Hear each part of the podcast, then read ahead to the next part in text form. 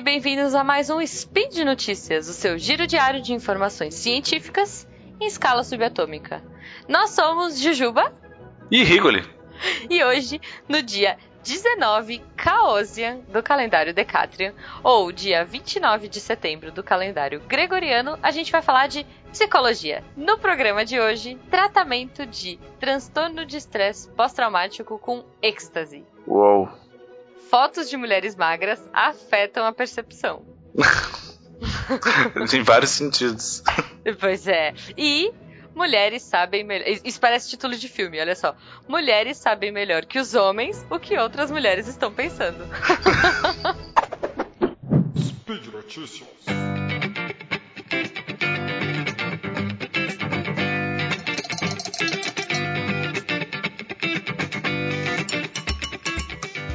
Nessa primeira pesquisa que a gente trouxe, é, é uma pesquisa que está sendo bastante comentada, pelo menos no mundo das pessoas que estudam transtorno de estresse pós-traumático e entre as pessoas que estudam, aspas aí, êxtase. Uh, a grande notícia, na verdade, é que o FDA, né, o Food and Drug Administration nos Estados Unidos, aprovou então uh, que os clinical trials, né, os estudos clínicos passem para a terceira fase lá nos Estados Unidos do uso não do êxtase, mas sim uma substância que compõe o êxtase, do uso do, do seu uso então para o tratamento do transtorno de estresse pós-traumático. Rapidinho, Riggs, o que, que é estresse pós-traumático? Provavelmente vocês já devem ter visto pessoas com esse tipo de transtorno nos filmes americanos, aquelas pessoas que voltam da guerra, exatamente. Ah. E as pessoas começam a ter aqueles flashbacks e eles acham que estão na guerra de novo e têm pesadelos e sentem muito medo e ficam meio pirados assim. E são casos bem caricaturizados, assim. Mas ele se apresenta de várias formas, né? E qual é a moral da história? O tratamento mais eficaz para esse transtorno hoje é o que a gente chama de terapia de exposição. Uh, e nessa terapia de exposição, a gente precisa que a pessoa fique relatando uh, de forma repetida o que ela passou. E ela precisa reviver durante a sessão que ela passou no trauma, né? Só que é o seguinte, é tenso, é bem tenso. Só que a moral da história é a seguinte: quanto mais tenso for durante a terapia, mais ela melhora. Aí, os ouvintes que por acaso têm algum tipo de conhecimento de causa, se usa esse tipo de substância, os estímulos sensórios se tornam mais intensos, né?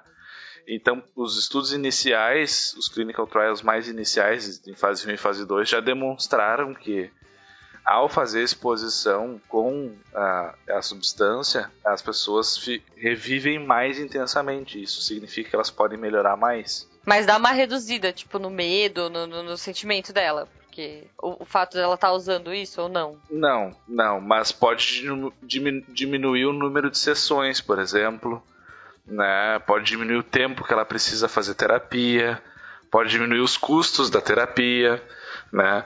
Pode tornar toda, pode tornar mais barato, mais eficaz e tornar mais rápido. Sempre o que a gente tenta fazer com os tratamentos é isso, né? Tornar mais eficaz, mais rápido e mais barato. E não tem o perigo de vício depois? Não, porque como é um pedacinho, até onde eu entendi, né? O Bach depois me corrige, mas até onde, mas até onde eu entendi, não é toda uh, a, a, molécula do, do êxtase, é um, é um pedaço, né? Então, assim, ele também não é tão alucinógeno quanto a substância inteira. Então é só um pedacinho. Cara, essa, essa segunda matéria é interessante porque, assim, é, tem um, um, cara, o Jean-Luc Jucker, sei lá, eu vou falar, acho que eu vou falar o nome dele errado. Ah, tá olhando de errado. Tá. ele é da Universidade de Neuchâtel, da Suíça. E ele e a equipe dele, cara, viajaram para uns vilarejos rurais na Costa dos Mosquitos. Olha que bonito, na Nicarágua. Uh, ah, para fazer uma pesquisa, porque lá eles não têm eletricidade e nem acesso a propagandas. Então, uh, eles seriam o, o, foco de estudo perfeito para essa para essa matéria que a gente vai falar agora. O que eles tiveram a brilhante ideia de fazer, né? Vamos lá contaminar a percepção imaculada dessas pessoas. Sim, que viviam felizes. É, que viviam felizes, corpo, né? né? Viviam todo mundo com a sua percepção sobre o que é a beleza, sobre o que, que né, são pessoas bonitas, o que, que não são. E vamos contaminar com 72 fotos de mulheres magras, né? ok. É, né? Por que não, né? Por que não, né? Porque a gente, né, o homem branco já faz isso, né, há tanto tempo, né? Então vamos lá invadir mais uma cultura e vamos, né, mostrar umas fotinhas. Então, assim, uh, o, que, que, o que aconteceu? Com uma mera exposição de mais ou menos 15 minutos. Antes, é bom lembrar, antes deles começarem a expor essas fotos, eles pediram para essas pessoas fazerem é, um, num, tipo num The Sims da vida, vai, um software X lá, eh, para eles criarem um, um, avatarzinho de um corpo de uma mulher ideal, né? Antes de expor a qualquer foto. Isso é importante que os ouvintes saibam. Isso, então tem um pré e pós, né? Então eles fizeram lá um bonequinho do The Sims, né? E beleza, então eles mostraram as fotos, né, essas duas fotos dessas mulheres, e por torno de 15 minutos eles ficaram olhando. E daí, então, depois eles tiveram que refazer, né? E o que aconteceu? Emagrece todo mundo. todo mundo teve que emagrecer para ficar bonita de novo, olha só, né? Então assim, uh, o que que, o que que, claro, aqui é uma pesquisa experimental, né? Então o que que isso significa? Uhum que eles tiveram uma baixa exposição, né, 15 minutos, fotos e tal, mas o grande, a grande sacada dos caras foi achar uma cultura que não tinha sido exposta ainda, né? Claro, coitadinho delas, no caso, né? Das mulheres dessa cultura agora. Mas assim. uh, mas a grande sacada foi assim a baixa intensidade de exposição e o quanto isso modificou. Uhum. O interessante é observar agora o quanto tempo isso duraria, né?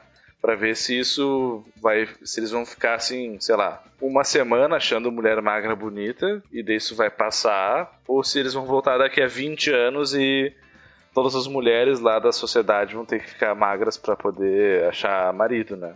Mas é. assim, a moral da história é que a gente vive sendo bombardeado por isso, né? Sim. E, sim. e, a gente não tem nenhum tipo de regulação sobre isso, né? A gente há pouco tempo teve regulação sobre as modelos com anorexia, né? Que é, uma, é um outro transtorno mental, né? uhum. né? que elas estão em risco de vida, né? Então, assim, as mulheres tiveram que morrer de magreza pra gente fazer alguma coisa sobre, né? Sim. E... É, até as Barbies aumentaram o manequim. Né? Isso, é. Então, assim, aos pouquinhos a gente tá se dando conta do que, que tem que acontecer. Mas... Uh, é interessante conseguir provar empiricamente que a exposição a esse tipo de mídia consegue modificar, sim, a percepção uh, do que, que é esteticamente aprovável e o que, que não é. Claro que a gente sabe que tem toda um, uma bagagem biológica por trás, né, que também ajuda a definir isso, mas também vai ter um grande mediador cultural aí e de aprendizagem que influencia. Né? E com 15 minutos ali de uma exposição relativamente intensa de fotos, a gente consegue modificar isso. Então imagina a gente que está imerso numa cultura de outdoor, de propaganda, de banner em site, banner no celular, de propaganda xarope no YouTube que fica aparecendo. De atores, né? Na TV, atores, tudo, né? Tudo, né? Então, assim, por isso que o podcast é legal, né? A gente aqui é tão Sim. magro e esbelto, mas a gente não está influenciando vocês. Né? Nós somos todos é. Anas Hickmans aqui e vocês não Olha, sabem. Com certeza, eu tenho aquela, aquilo tudo de perna dela, certeza, só que não. Eu e o Guacha também. É, ok. Vamos pra próxima, não. vai, antes que eu fique triste. E por último, então, continuamos na grande problemática homens e mulheres. E dessa vez uh, quem saiu perdendo foram os homens. Para variar. E. uh, esse estudo, então, o que, que ele comparou? Né? Ele tentou comparar uh, o quanto cada um dos gêneros conseguia identificar o que, que o outro estava pensando e sentindo. E não, para minha surpresa, né, as mulheres conseguiram muito melhor identificar o que, que outras mulheres estavam pensando e sentindo. Sim, mais do que os homens. As mulheres acertaram mais do que as mulheres estavam pensando e o que os homens estavam pensando também. Imagina que era tipo, sei lá, cara, um episódio de 45 minutos de alguma série profunda, era tipo um jantar, sei lá, é, Black Mirror. Os caras estavam assistindo, foram 45 minutos de um episódio de Black Mirror e eles tinham pausas no meio do programa e falavam assim: o que que o fulano tá pensando? Por que que o fulano fez isso? Por que que a fulana fez aquilo? E aí as mulheres tiveram um resultado muito melhor, acertando o que que as mulheres pensavam e o que que os homens pensavam. Claro que o que os homens pensavam, elas acertaram menos. Mas, comparativamente aos homens, elas foram acima. Ainda assim duas. foram melhores. É. O que não é nenhuma surpresa, né? A gente sabe que, em termos de aparato de cognição social, as mulheres são bem mais sofisticadas na média que os homens. Até por perceber nuances, né? Detalhes de uh, expressão ou de alguma fala, alguma coisa, né? Quando a mulher fala tá tudo bem, será que tá tudo bem mesmo? é, é, sim, tem toda uma questão evolutiva e também cultural, de novo, né, envolvida nisso, mas é legal a gente conseguir de novo, né, constatar isso empiricamente, né? Porque senão fica nessa história do, de ah, o fulano diz que isso, o fulano diz que aquilo, mas não tá aí, ó, né? Quando a gente vai empiricamente testar as coisas, tá lá publicada na Frontiers of Psychology, né? Quem quiser discordar, replica, replica o estudo e mostra então, né, que sei lá, se tu acha que os homens são tão bons quanto ou melhores, faz aí o estudo de novo e tenta mostrar, mas por enquanto os, os achados empíricos mostram que as mulheres são melhores que a gente. Dane-se. É isso aí. É isso aí, cara. E por hoje é só. Lembrando que esses links que a gente comentou estão aí no post e a gente quer saber de vocês. Deixem aí os seus comentários, os seus elogios, críticas e, cara, xingamentos se quiser, mas não, não. Mais amor. Não. Mais amor, mais amor. Lembrando, gente, que esse podcast só é possível acontecer por conta do seu apoio no patronato do SciCast, tanto pelo Patreon quanto pelo PagSeguro. Um grande abraço. Vamos pirar nessas maluquices de psicologia e até amanhã, né, Riggs? Até amanhã.